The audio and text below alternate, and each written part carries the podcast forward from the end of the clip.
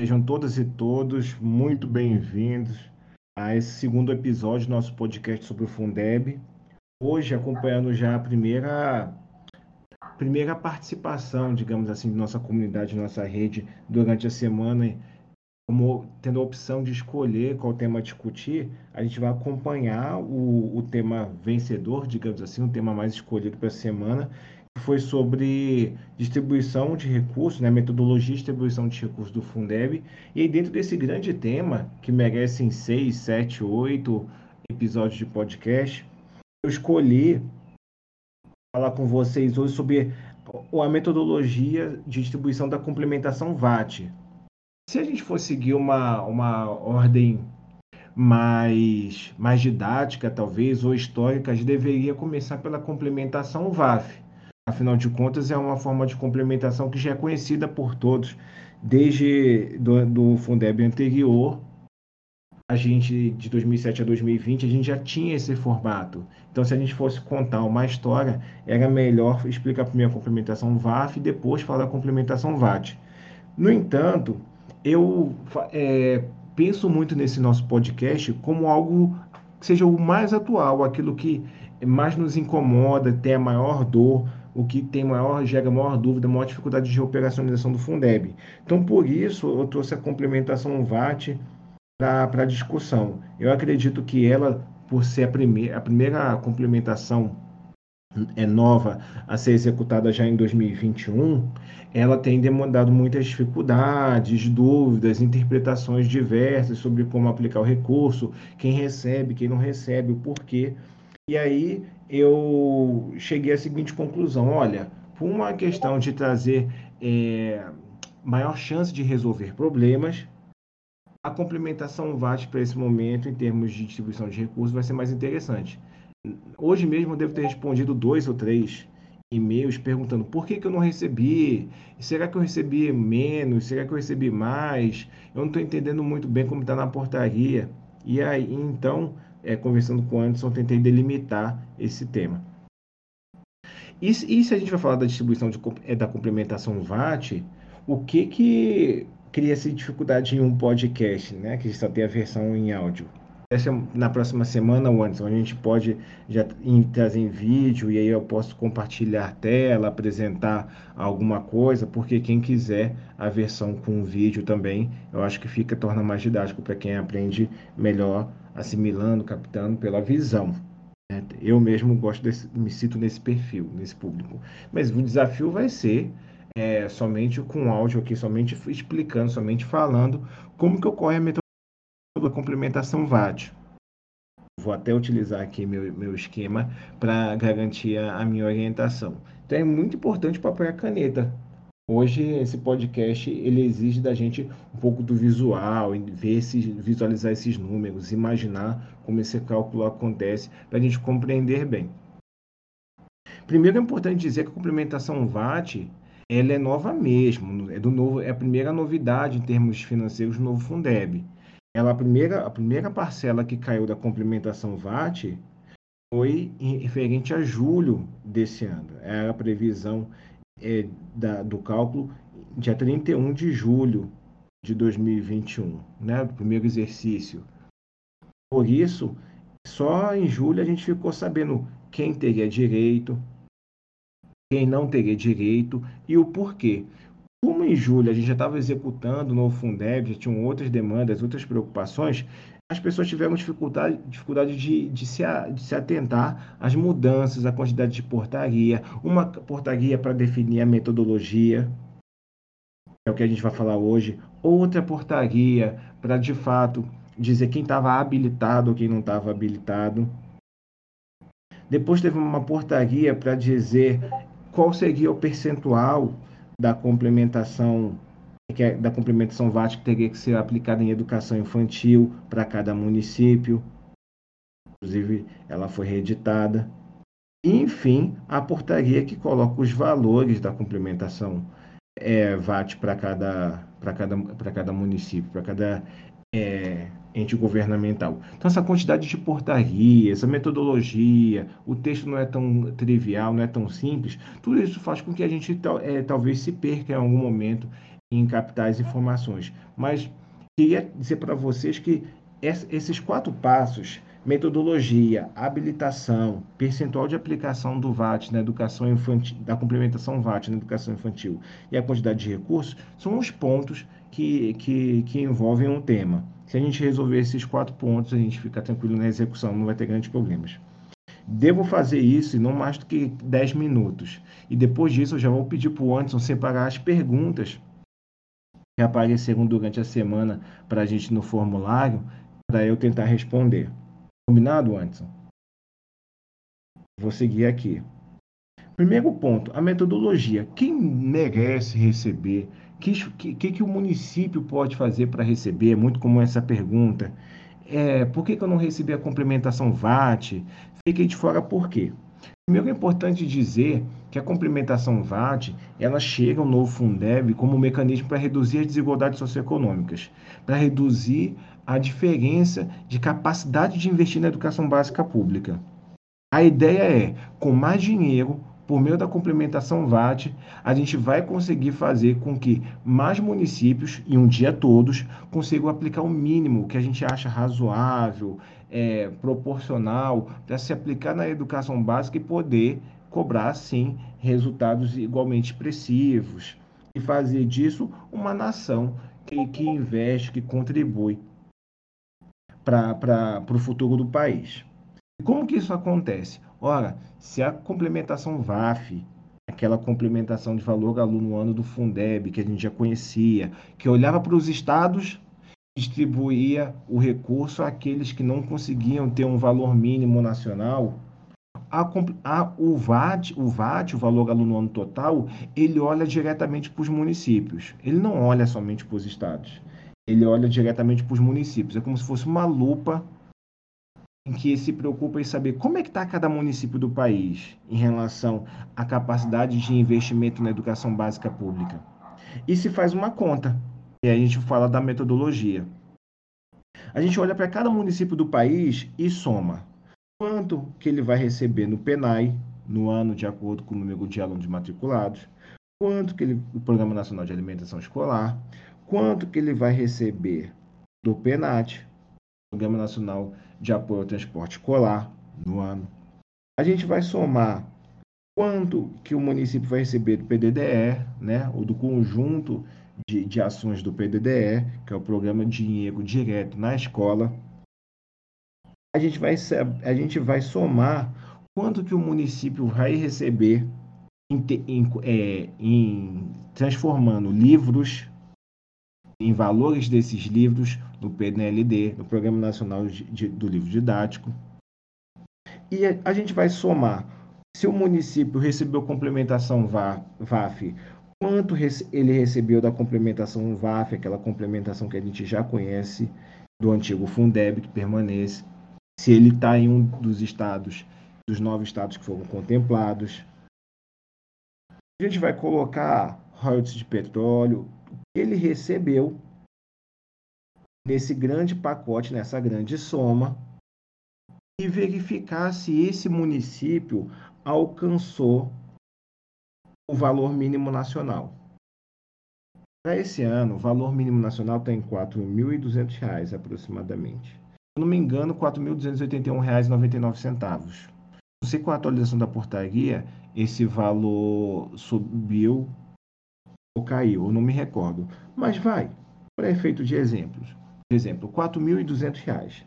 Se somando é, por aluno ao ano, tá? Por aluno ao ano. Se o município, somando todos esses valores desse, desses diferentes, dessas diferentes políticas de educação, somada a, a complementação VAF, não tem pelo menos R$ 4.200 por aluno ao ano, segundo o nosso exemplo aqui, ele é candidato a receber a complementação VAT. Por que, que eu digo candidato? Porque a complementação VAT tem um valor por ano a ser dispensada. Esse ano né, são de 2%, o que está representando da complementação da União, o que está representando 3,5 bilhões. 3,5 bilhões estão sendo distribuídos. Esse valor tende a aumentar? Sim, porque a arrecadação do Brasil está aumentando, tem a questão da inflação, isso faz com que o país arrecade mais, naturalmente até dezembro.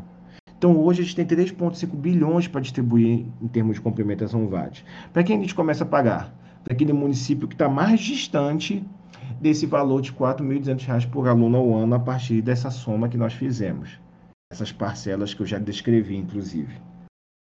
E os primeiros 1.374 municípios, do que precisa mais, do que está mais distante para esse valor mínimo, para o que precisa em termos men é, menos, ou melhor dizendo, o município que está mais próximo desse valor do mínimo, por exemplo, o município está com R$ 4.199 por, é, por aluno ao ano, e está muito próximo.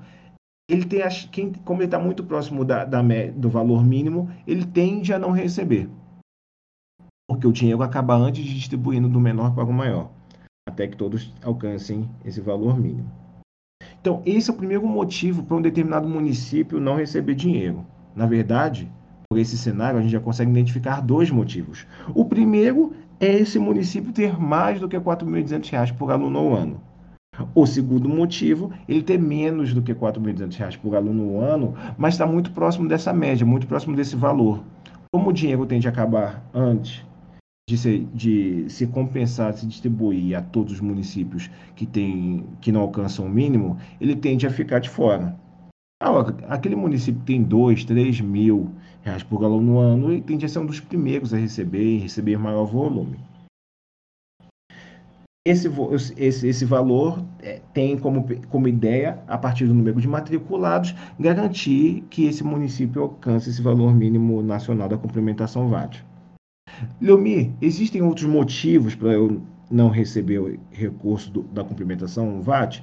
Existe pelo menos mais dois.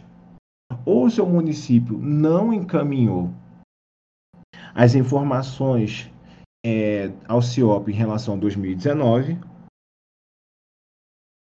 ou o seu município não encaminhou as informações ao SICONF, ao Sistema do Tesouro Nacional em relação às receitas e às despesas em 2019. Não estamos falando de 2020, estamos falando de 2019. Quem não fez isso, ainda que tenha as outras condições, foi inabilitado pelo Tesouro Nacional, nem foi pelo FNDE. Foi inabilitado pelo Tesouro Nacional.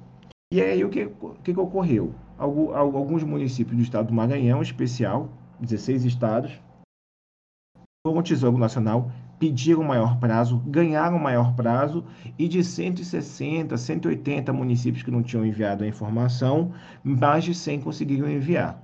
E por isso teve uma nova portaria da complementação VAT, porque passou a considerar os municípios que estavam inabilitados. Esses municípios que estavam inabilitados, vários tinham as outras condições, as outras características para receber o recurso. A principal delas tinha menos do que R$ 4.200 por aluno ao ano basicamente é isso que acontece. É, quadrimestralmente, de quatro em quatro meses, o, F, o Tesouro Nacional revê a arrecadação. Se for maior, vai aumentar o recurso da complementação VAT a ser distribuído. Se for menor, vai distribuir, vai, vai reduzir a complementação VAT a ser distribuída. Ou seja, se só passar um pouquinho de 3,5 bilhões, na próxima, na próxima portaria, esse valor vai estar ajustado, podendo incluir novos municípios. Se for menor do que 3,5 bilhões, vai reduzir o número de municípios. E o que, que acontece quando de 4 em 4 meses o Tesouro Nacional revê a arrecadação e o FNDE, junto com o Ministério, por meio do MEC, juntamente com o Ministério da Economia, republica uma portaria. De quatro em quatro meses tem a chance do município descobrir que durante o ano vai receber mais ou vai receber menos. Então, esse acompanhamento, essa gestão até dezembro, ela precisa ocorrer. Porque vai, se, se o Brasil, é, ao longo do ano, vai arrecadando cada vez mais, o município vai receber cada vez mais. Se ao longo do ano o Brasil vai arrecadando cada vez menos, a portaria do, é, do prime, é, a primeira portaria do ano tem um valor maior do que a portaria, a última portaria do ano, o que pode implicar em débitos e em créditos. Por exemplo, na primeira portaria do ano, meu município recebeu um milhão de reais na complementação VAT. E aí o Brasil teve a arrecadação é, reduzida ao longo do ano. E por conta disso, chegou na última portaria. A portaria diz que o município vai receber só 900 mil da complementação VAT. significa dizer que a última parcela ela não vai é, ocorrer mais do tamanho que eu imaginava, vai ocorrer um tamanho menor. O, o inverso também é verdadeiro. Se meu município vai receber 500 mil de complementação VAT, e ao longo do ano a arrecadação vai aumentando, de, que é o que está acontecendo, de tal modo que no final do ano a distribuição seja maior, pode ser que meu município receba 700 mil ou mais municípios sejam incluídos na complementação VAT. Isso, isso, isso qual o receio dos gestores? Ora, se amanhã tiver uma portaria, né, daqui a quatro meses tiver uma portaria, dizendo que o valor é menor, será que vão acreditar? Será que vão reduzir dinheiro da minha conta? É possível que sim. É, não, por isso a gente precisa dizer, as pessoas leem a norma e não percebem que de quatro em quatro meses elas têm que acompanhar se o valor está sendo é, é, aumentado, se está a mesma coisa, se foi diminuído, porque ele tá, acompanha a arrecadação. A gente só tem certeza do valor que cai, vai ficar na nossa conta em relação ao exercício em janeiro do ano seguinte, quando o ano já passou, porque cai a última parcela do Fundeb, sempre no, no em janeiro do, do exercício subsequente. É um pouquinho complicado essa história, narrar tudo isso, mas é importante, porque quando o município entende as condições, o que pode ocorrer, ele fica mais atento, ele se preocupa mais em gerir mês a mês o que está acontecendo na conta dele, e ele fica mais atento às portarias em relação à complementação VAT. Em, complementa, em, em relação à complementação VAT, naturalmente também pelos mesmos motivos. O que mais que é importante dizer sobre isso? em relação à metodologia de distribuição. Tem município que fala assim, Leomi, eu não recebi complementação VAT ainda. Eu posso ajustar, eu posso fazer alguma coisa para receber a complementação VAT esse ano? Esse ano não, não tem nada a fazer.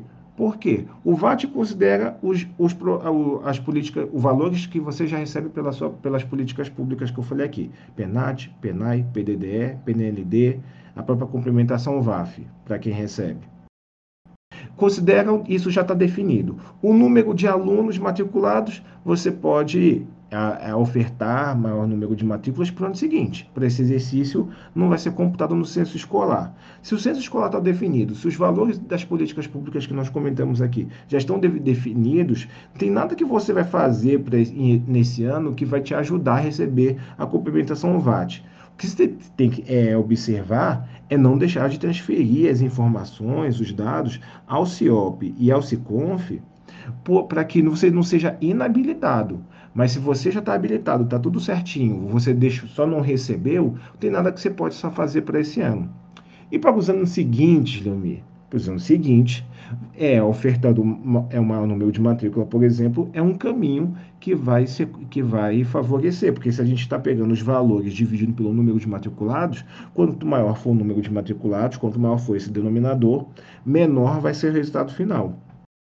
E ficando abaixo do mínimo, você vai ter direito à complementação VAT, se for o caso. O problema é o seguinte: quem é que quer fazer um esforço para ficar abaixo do mínimo? Não é esse o nosso desejo. E mais do que isso, não há nenhuma garantia que se você ficar abaixo do mínimo, você vai receber a complementação VAT, porque você não somente tem que estar tá abaixo do mínimo, tem que estar tá abaixo do mínimo e o dinheiro for suficiente para chegar ao seu município, para atingir o seu município na ordem de prioridade, de quem está mais distante do mínimo para quem está mais próximo do mínimo. Então não há essa garantia em relação ao recebimento da complementação VAT. Quem não recebeu, fazer algo para passar a receber. Às vezes a gente acompanha lives, vê algumas pessoas discutindo, fazendo propostas, é, soluções mirabolantes para conseguir a complementação VAT, não é tão simples assim. Na verdade, se o município não recebe a complementação VAT porque está com valor acima do mínimo por aluno ao ano, isso é um bom sinal. Significa que tem que fazer mais? Significa que merece outras fontes de recursos? Sim, mas não a complementação VAT. Então é basicamente isso que eu queria comentar com vocês. É, lembrar sobre a importância de olhar a portaria que define qual percentual da complementação VAT que tem que ser aplicado para a educação infantil. Esse percentual varia de 25%, mais ou menos, até 68%, 70%. Depende do município. Não é todo município que recebe a complementação VAT que precisa aplicar exatamente, ou o mínimo, como está escrito na lei, de 50%. esse mínimo de 50% é em relação a todo o recurso da União. Ou seja, de 3,5 bilhões, a metade tem que ser aplicado em educação infantil. Inclusive na remuneração de professores, para se alcançar a aplicação mínima de 70%. Também é prevista lá no artigo 26 da Lei 14.113. Então, esses seriam os pontos que eu queria comentar com vocês. Queria é, ouvir do Anderson se tem alguma. Se, se conseguiu relacionar as questões que foram apresentadas é, pelo formulário durante a semana pela, pelos membros da rede e também, por que não, abrir oportunidade para ouvir os comentários, as dúvidas, enfim, as manifestações é, de vocês que nos acompanham por aqui. Desde já eu já agradeço pela atenção pela participação. É, temos uma pergunta aqui enviada pelo formulário. Para registrar, foi uma pergunta enviada pela N. Tomás com relação a na prestação de contas, vai constar separado 50% da educação infantil? Boa pergunta. Na hora de prestar contas, é importante, vale a pena é, colocar o percentual aplicado na educação infantil. Provavelmente o município dela não tem é, como índice mínimo obrigatório de aplicação 50%. Deve ser um pouquinho mais ou um pouquinho menos. Por isso, a importância de ver a portaria conjunta do MEC com o Ministério da Economia para saber, em relação ao município dela, qual é o real percentual. Mas é importante, para fins de prestação de contas, é, se recebeu a complementação VAT, colocar qual foi o percentual aplicado com, com a educação infantil até como forma de mostrar por algum de controle que atendeu esse dispositivo. Quanto mais claro ficar na prestação de contas, melhor. Não precisa nada mirabolante. Um, uma linha numa planilha dizendo que e demonstrando que aplicou o mínimo na, da complementação VAT com educação infantil em relação à obrigação que seu município tem é o suficiente. O CIOP não vai fazer provavelmente essa distinção a tempo. Deve ser melhorado para isso, mas hoje eu acho que não consegue. Acho não, hoje o CIOP não consegue fazer esse tipo de, de cálculo. Temos uma aqui enviada pela Fernanda Nascimento. Peço desculpas se me equivoquei no, no, questionamento. Inclusive, acredito que seja competência do Ministério da Educação essa questão. Mas, para uma boa projeção de despesas com folha para 2022 do salário do professor, o aumento do VAAF é, menos MIN de 2021 será acumulado com o VAAF traço MIN de 2022 para ajuste do piso nacional do professor? Boa pergunta. O que acontece? A CNM soltou uma nota, mais gente publicou sobre o tema, é, informando que por conta dos valores da portaria da complementação, esse VAF traço MIN é o valor aluno ano do Fundeb mínimo. É, é o mínimo nacional para ser é, em relação ao valor aluno ano do Fundeb. Quem recebe é o município que tem um valor menor do que esse valor aluno ano do Fundeb é, por ano, ele é, o Estado é candidato, não o município. O Estado, depois o, o Estado distribui para o município de acordo com o número de matrículas. Mas o Estado que não tem esse mínimo para aplicar por aluno ao ano é no Fundeb, ele é candidato a receber essa complementação VAF. E quando mensuraram qual era o valor é, do, do valor aluno ano Fundeb 2020 com o valor aluno aluno ano do Fundeb 2021 se deram conta que houve um aumento de 31%. O que já é feito da arrecadação, o que já é feito da nova metodologia de cálculo do novo Fundeb, que já, é, o que já era esperado. Não necessariamente esse percentual, mas se esperava isso, ou seja, é, foi uma demonstração de que esse aumento ocorreu. E o CNM relacionou como piso do magistério. No entanto, a emenda constitucional número 108 ela desvinculou o Fundeb, por enquanto, o Fundeb do piso, do piso nacional, dizendo que, sobre o piso nacional, deve vir uma lei, uma lei complementar específica definindo sobre o tema, o que vai, de fato, gerar esse novo vínculo. Por enquanto, então, a gente não pode dizer que esse recurso da complementação VAF 2021 para 2022 vai implicar aumento do piso. Isso depende de gestão. A gente espera que sim, até porque tem municípios aí em torno de mil, mil e quinhentos que vão ter sobras de recursos do Fundeb e a gente espera que eles é, não façam um rateio e se planejem para poder aplicar o recurso de 2022 valorizando as carreiras. E aí cada gestor vai, vai fazer o que for possível para garantir o, o peso salarial de cada categoria, não somente os professores. Pergunta da Maria Malha. Funcionários que estão à disposição dos sindicatos podem continuar recebendo os proventos na folha do Fundeb? Boa pergunta. Essa pergunta muita gente na, na Bahia, no evento da Undime que eu participei essa semana, fez. O que acontece? Se houver dedicação exclusiva desses profissionais por lei ou decreto municipal, se caracteriza desvio de função. Ele não está mais pisando na sala de aula, ele não está mais atuando como professor. Se for trabalhador da área administrativa, não está mais fazendo aquilo que era esperado na sua contratação. Ele está fazendo uma, contribuindo de certo modo é, com, com a, com, a, gestão da secretaria, mas uma atuação completamente distinta, uma, uma obrigação, uma obrigação não, uma, um direito constitucional a uma atividade sindical, mas inclusive os direitos é, sindicais, inclusive aquilo que está previsto em lei na Constituição como direito, esse, esses afastamentos é, permitidos, né, por exemplo, licença para capacitação em outro estado, em outro país, é um direito, mas o gozo desses direitos implica desvio de função. Isso está previsto no inciso 3 do artigo 26 da Lei 14.113. Por isso, não poderia pagar na complementação, na subvinculação de 70%. A Jussara Almeida, ela perguntou, como ter acesso aos dados de folha de pagamento do município vinculado ao Fundeb? Hoje, somente pedindo direto aos municípios. A gente está tá iniciando um esforço para que o Banco do Brasil não disponibilize também essas informações.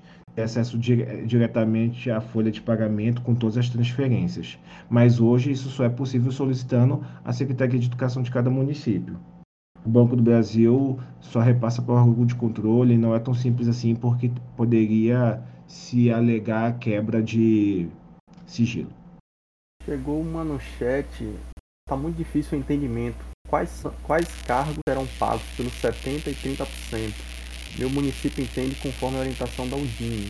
Pergunta enviada pela professora Lucileia. Então, é, o, o, o, qualquer município pode seguir qualquer tese, pode seguir qualquer interpretação. Só precisa conseguir defender isso no momento da prestação de contas. A missão institucional do Fundeb é proteger, é zelar não somente pela aplicação dos recursos, mas pela boa aplicação dos recursos, dando segurança jurídica e tranquilidade a todos os gestores e beneficiando o público-alvo, que não somente são os alunos. A gente está falando, por exemplo, de um caso que os beneficiários finais também são os professores, os demais profissionais, técnicos, auxiliares que trabalham na rede de ensino. Para beneficiar todo mundo, para fazer de ler, fazer valer esse direito, é que nós trazemos uma interpretação fundamentada tecnicamente, com respaldo jurídico, e não somente uma sensação, não somente uma percepção. Então, o que, que, nós, o que, que nós fizemos? Já falamos sobre isso algumas vezes.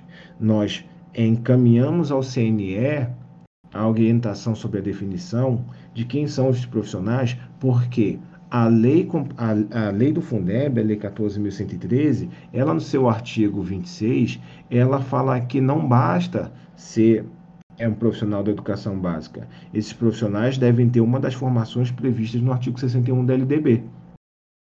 E quando a gente vai no artigo 61 da LDB, há uma indefinição sobre alguns critérios, sobre formações exigidas, é, por exemplo, tem um inciso do artigo 61 da LDB que diz o seguinte: olha, os trabalhadores da educação que tiver formação em pedagogia ou áreas afins, está tudo certo, tudo muito bem. São considerados trabalhadores da educação, profissionais de educação e por aí vai.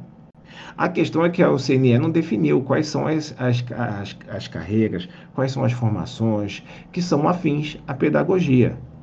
Por exemplo, psicopedagogia é afim à pedagogia? é, gestão escolar é afim à pedagogia, não tem essa definição. E porque não tem essa definição, sobre, em especial sobre o inciso 2 e o inciso 5 do, do artigo 61 da LDB, nós encaminhamos ao CNE, que nessa semana nos respondeu. respondeu dizendo que não vai se manifestar sobre o assunto porque entende que a orientação, a interpretação deve ser é, legislativa, deve vir de uma nova lei. E hoje nós temos três projetos de lei que trata, aborda um tema, já está criando-se um consenso, deve ser votado ainda esse mês, pelo menos em primeiro turno, de forma célere, por, por urgência. O que, que eu posso dizer? Que, independentemente do que pensa um time sobre o tema, o que o FNDE, a partir dessa resposta que obtivemos essa semana no CNE, vai se ater estritamente ao que diz a lei tanto no artigo, tanto na, no artigo 26 da Lei 14.113, quanto ao artigo 61 da LDB. Ou seja, se o artigo é, 26 da Lei 14.113 é, fala que profissionais da educação são aqueles que estão em efetivo exercício, a gente, é isso que a gente vai orientar. Se são profissionais que têm que ter uma das formações, é isso que a gente vai orientar. Significa dizer que porteiro, zelador, merendeira, profissionais da atividade meio podem receber na subvinculação 70%?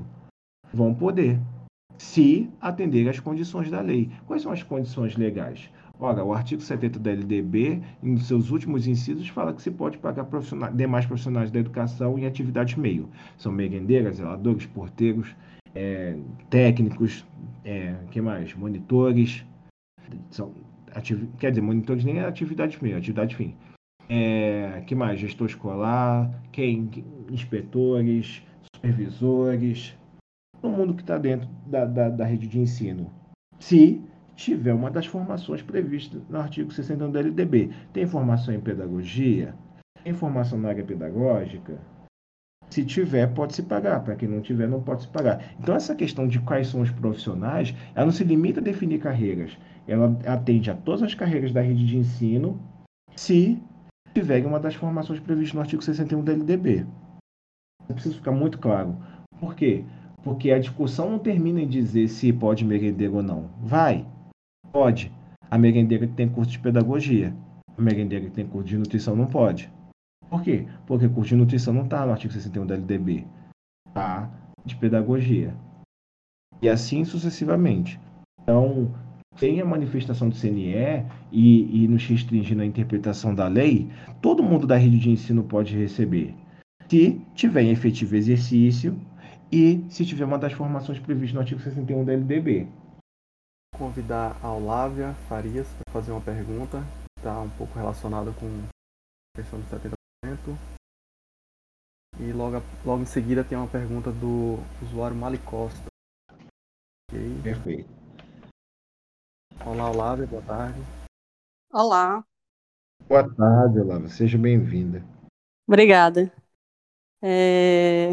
Então, eu sou a Olávia, sou do município do Ceará e estou atuando no Conselho do Fundeb já há algum tempo e a gente tem algumas questões, dentre elas essa da, da sobre a aplicação do, dos recursos e o pagamento dos servidores pelos 70%, né? E aqui o nosso plano de cargos e carreiras, ele garantiu é que os servidores que estão disponíveis para os sindicatos sejam pagos pelos, na época, 60%, hoje 70%, né? Nosso plano de cargos e carreiras é de 2010. A gente sabe que precisa ser atualizado, mas aí foi uma das garantias já por conta da lei, que anteriormente também tinha essa alguns entendimentos diferentes para dar essa garantia. O que é que a gente pode entender agora a partir da nova legislação? Excelente pergunta, Olave. o plano de cargos e, e carreira ele tem suas garantias desde que não tenha nenhuma lei contrária, ou mesmo a Constituição. Então, essa lei do plano de cargos e carreiras, ela, ela pode continuar válida em todos os seus dispositivos, menos do que contrariar uma lei maior, uma lei complementar é, nacional, e desde que não atinja a própria Constituição. E a Constituição já mudou o percentual de 60% para 70%. Além disso, a Constituição mudou o público-alvo, não somente professores, mas profissionais é, da educação básica, ou seja, ampliou. Além disso, veio uma lei nacional do Fundeb para dizer assim, olha, toda vez que alguém for discutir Fundeb, é por essa lei que se discute agora.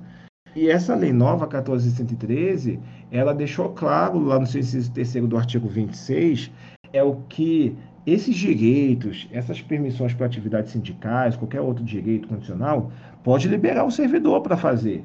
Só, não, só que vai ser considerado desvio de função. E por isso não pode pagar na subvinculação de 70%. Então, agora eu tenho motivado isso para você. Então, qual é a solução? Atualizar o plano de carreira para ficar de acordo com a Constituição, para ficar de acordo com a nova lei do Fundeb, é, em relação ao percentual, em relação ao público-alvo e em relação às limitações de, que, de quem pode ser pago pelo, pela subvinculação 70%. Essa lei municipal ela não pode contrariar o artigo 26 da, da Lei 14.113, que hoje acontece. Ficou claro? Oi, assim. Ótimo, que bom. Muito obrigado por sua participação. Leonardo pode fazer sua pergunta. Então, a minha pergunta é com relação ao VAF mínimo, né, que você acabou falando já, né, e desse reajuste que, que ele teve, esse aumento significativo, né, para o ano de 2022. E aqui no meu município, esse ano nós não tivemos o reajuste, né, da, da categoria de nenhum servidor, né, e, infelizmente, e nós estamos tendo a sobra, né, e, e, realmente eu, eu entendi muito bem quando você coloca que a gente tem que valorizar a carreira, né? E eu mandei para o Tribunal de Contas certinho o balanço do município, perguntando como a gente deve proceder. Inclusive, aqui nós entramos é, com um pedido no Ministério Público para a gente conseguir esse reajuste. Acredito eu que com essa sobra agora, quem sabe, né, a gente consiga aí a ter o reajuste ao invés do rateio ou abono ou enfim, né? É, a luta aqui é para a gente poder estar tá valorizando mesmo a carreira que vai ficar defasada.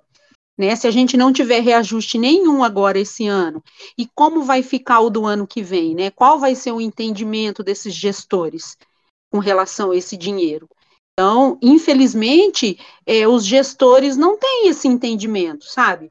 Os gestores veem o dinheiro e quando fala que vai dar o reajuste, e aqueles alegam que a categoria teve aquele reajuste em 2000, se eu não me engano, em 2019, que foi de 12,5%, ainda fala que a categoria não pode nem cobrar, nem reclamar, e a gente teve um reajuste de 12,5%.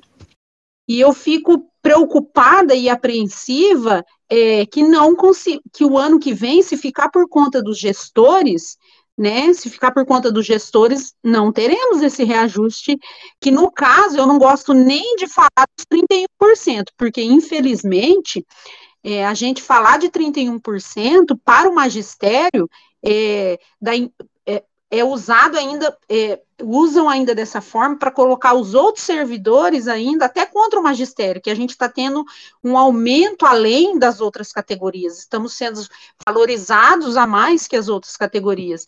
Então eu fico muito apreensiva, assim, se a gente não tiver uma lei, um parâmetro, alguma coisa que assegure, possivelmente a gente não vai ter esse reajuste. Essa é a minha questão, a minha dúvida, assim. Entendi. É só uma, uma, uma curiosidade, Ana. Você me escutou, me escutou então esses minutos falando sobre rateio? Não, não escutei não, o Leomir, não escutei não, é que realmente casou, entendeu? O meu pensamento ah, tá. realmente casou com aquilo que você estava falando e que a gente já vem discutindo, né, é, com relação é, é, a semana toda, né? Então sempre está falando muito no rateio, tudo já foi falado, pedido para procurar o, os tribunais de conta, por isso até que eu mandei para ver o que, que o, tri, o, tribunal vai acabar me respondendo para a gente poder colocar junto ao Ministério Público, aí está pedindo o, o reajuste, né? Que o mais importante é valorizar a carreira, porque senão nós vamos ficar defasados. Ah, perfeito. Nossa, mas ainda bem que, que vocês falaram, que vocês já, já têm essa compreensão. Porque eu acabei explicando tudo de novo aqui, não sei realmente o que, é que aconteceu. Sobre a sua questão, por exemplo, é, eu, eu acho que é viável, junto ao Ministério Público, conseguir o reajuste sim. Sabe por quê? Porque não é uma questão de abono, é uma questão de dar um reajuste para a categoria. E derrubar a lei complementar o 73 não é tão impossível assim. Até porque o Ministério Público vai reconhecer que já é, já é uma demanda constante, anual, que não ocorreu esse ano. É, então, eu acho que via Ministério Público vocês vão conseguir sim fazer o reajuste. Uma vez que o, a Lei Complementar 73 diz o seguinte: não pode fazer nenhum tipo de gratificação, aumento salarial, a não ser por uma lei anterior que já exista ou decisão judicial.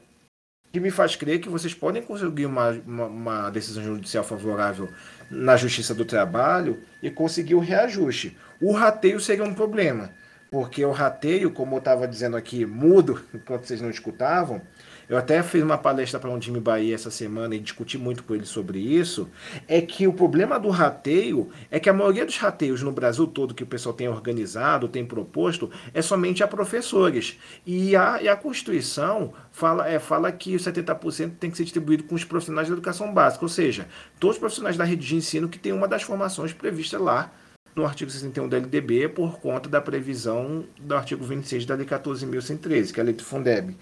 Então, o rateio tem ainda esse problema. Olha, quer fazer o rateio? Se uma vez fosse possível, teria que envolver todas as categorias. E ninguém propõe rateio assim. Sem contar que rateio tem que ser por lei. A lei complementar não deixaria fazer uma lei agora. Tem uma série de questões que é, a própria é, questão da, da Constituição que ser maior do que a lei complementar é, a, a, Constituição mesmo fala que é para dividir 70% com todos os profissionais, e ela não fala que tem que ser feita de qualquer jeito. Ela tem que fazer. O artigo 206 da Constituição fala da valorização das categorias, do plano de, de carreira. Então, por, é por esses argumentos que não podem o rateio, pelos mesmos argumentos, eu acho que é super pertinente a defesa do reajuste da categoria junto ao Ministério Público. Acho extremamente pertinente. E assim demonstrar por uma decisão judicial que vocês não estão descumprindo a lei complementar eu acho um caminho viável. Em relação aos gestores deixar essas, deixarem essas sobras para 2022 e não saber o que vai fazer com elas, a garantia que nós temos é que essas sobras estão na conta do Fundeb. Ou seja, os tribunais de contas, o FNDE, a sociedade, e nós aqui no FNDE estamos trabalhando para deixar um painel de visualização de dados com todas as informações das contas do Fundeb à disposição do público, a gente vai saber quanto dinheiro tinha em 38 de dezembro de 2021. Então, em 2022, é o que tinha em 2021, as chamadas sobras, mais o dinheiro que vai entrar por conta da última parcela do Fundeb de 2021 e as parcelas que seguirão normalmente durante a execução de 2022. Isso nos dará, nos dará a noção, e o CIOP está preparado para isso, para computar 70% em, em relação ao ano ao, a todo o dinheiro que tem na conta. Então, quando chegar em 2022, a, a, conta que vai ser feita é: você tem que fazer 70% não só daquilo que, que você tinha, mas também você vai ter que aplicar aquilo que você deixou de aplicar em 2021 por conta das restrições e das limitações que a gente já conhece. Esse, essa forma é uma possibilidade de a gente é, acompanhar e dos tribunais de contas pela prestação de contas acompanhar. Olha, o dinheiro que estava lá continua empenhado na subvinculação 70%? Essa diferença que a gente precisa acompanhar. Eu acho que a via judicial do Ministério Público para conseguir o reajuste é pertinente e ela não afronta o 73, porque uma das exceções da 73 é a decisão judicial. Falei demais, né, Iona? Não, falou tudo. É essencial. É, esse grupo tá demais, né? Tá muito bom e a interação, a equipe tá respondendo na hora, sabe? E a interação tá muito boa, não? Tá ótimo. Obrigado, obrigado pela participação, obrigado por estar com a gente. O Anderson. É, podemos fazer o rateio com recurso do Fundeb em 2021. E a outra é aonde eu posso encontrar a planilha com os indicadores para a educação infantil percentuais mínimos da complementação VAT a serem aplicados em educação infantil no ano 2021 dos municípios contemplados na portaria interministerial MEC/ME número 8 de 24 de setembro de 2021. No portal do, do FNDE Fundeb, financiamento da educação Fundeb, normas. Tem ordem das normas mais recentes para as mais antigas. É uma das três primeiras, a portaria conjunta que fala sobre o percentual de aplicação da complementação VAT na educação infantil por município. E o, não pode ter rateio. Eu vou fazer um resumo rápido. Não pode ter rateio, porque quem quer fazer rateio quer fazer rateio só com o professor. E a Constituição fala em profissionais de educação básica. É, não pode fazer rateio porque a administração pública só faz aquilo que permite, não aquilo que não proíbe. Muita gente pergunta, Leomi, onde que está na lei dizendo que está proibido fazer rateio e pagar abono? Não, não está escrito. Mas também não está escrito que pode. E só o fato de não estar tá escrito que pode nos impede de fazer. É assim na, na administração pública. Não pode fazer rateio. Nem vou falar da lei complementar 173, porque o pessoal gosta de comparar. Ah, a Constituição é maior do que a 173. Se a Constituição é maior do que a lei complementar 173, então a Constituição fala para pagar não somente professor. Logo, o rateio não pode ser feito somente com professor. É, se a Constituição é maior do que a lei, a Constituição fala que a administração pública tem que viver o princípio da legalidade, só faz, só faz aquilo que está previsto em lei. E não está previsto em lei a possibilidade de rateio abono. É, pode fazer então o rateio abono em, dois, em janeiro de 2022, que não tem lei complementar? Não, não é uma questão de lei complementar. Em janeiro de 2022 tem todo um ano para se planejar. Não precisa fazer rateio. Rateio é excepcionalmente se não conseguir os percentuais nas condições de uma lei anterior. Inclusive, quem cita no caderno de perguntas e respostas do Fundeb a, a, resposta que a gente fala sobre abono e rateio era sobre, a, a, sobre os parâmetros que a gente tinha da lei anterior com a lei nova e a lei complementar reforçando, muda esse entendimento. Inclusive, semana que vem sai uma nova edição do Caderno de Perguntas e Respostas. Sai o Caderno de Respostas com a edição outubro de 2021, já falando sobre, mais sobre rateio, já falando mais sobre abono, já falando sobre como analisar. É, justificar na prestação de contas o recurso para 2022, falando mais sobre profissionais da educação, uma vez que o CNE não se manifestou, a gente vai entrar é, com a interpretação conservadora, mas suficiente para todo gestor, tomando seus cuidados, é, conseguir pagar a mais profissionais para além do, dos profissionais que já pagavam, basicamente os do magistério. E isso vai fazer vocês conseguirem trabalhar um pouquinho melhor em outubro, novembro e dezembro. E assim, Anderson, se você me permite, queria encerrar o podcast de hoje agradecendo a participação. Todo mundo ficou com a gente aqui do início ao final. Muito obrigado a gente tem que fazer crescer essa rede. Vamos fazer dessa semana semana dos professores, das crianças, vamos fazer essa primavera aí do, da rede do Fundeb maior. Vamos dobrar o público aí. Ok, muito obrigado pessoal. Encerramos a participação por hoje. Gratidão e até o próximo. Valeu, abraço a todos. Um excelente final de semana.